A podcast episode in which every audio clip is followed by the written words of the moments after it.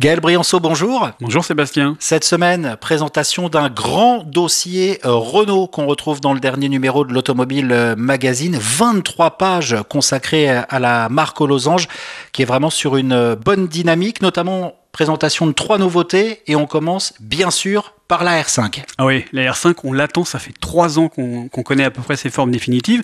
Elle a été découverte officiellement à Genève il y a quelques jours. C'est vraiment une voiture qui fait envie. Quand on la regarde, ceux qui connaissaient les anciens modèles ont la nostalgie, évidemment, mais même les, modes, les gens qui ne connaissaient pas la R5 la trouvent sympathique. Oui, sympathique et 100% euh, électrique. Exactement, 100% électrique. C'est la tendance du moment chez tous les constructeurs, mais Renault a justement habilement manié cette tendance de l'électrique et du thermique. On le verra dans le dossier, puisque si la R5 est 100% électrique, la future Clio 6, qu'on verra apparaître d'ici quelques années, elle va rester 100% thermique pour garder des prix raisonnables. Voilà, vous la présentez en exclusivité, cette euh, Clio 6, et puis vous nous proposez également dans ce euh, grand dossier un road trip dans la voiture de l'année. Exactement. Euh, la voiture de l'année a été dévoilée aussi au Salon de Genève. En l'occurrence, il s'agit du Renault Scénic.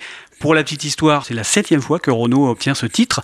Et le Scénic, eh ben, cette année, a devancé tous ses concurrents, notamment euh, le nouveau Peugeot 3008. Et, euh, et ce n'est que justice parce que le Scénic, franchement, c'est tout le monde connaît le monospace. La dernière génération, elle allait un petit peu du côté du Crossover aussi. Et maintenant, le, le Scénic assume pleinement d'être un crossover. Alors un crossover, qu'est-ce que c'est? Ben, C'est un petit peu un SUV un petit peu moins haut. Il n'y a pas la modularité d'un monospace, il n'y a pas de banquette coulissante, il n'y a pas de tablette au dos des sièges arrière. En échange, il y a beaucoup de place, quelques aspects pratiques.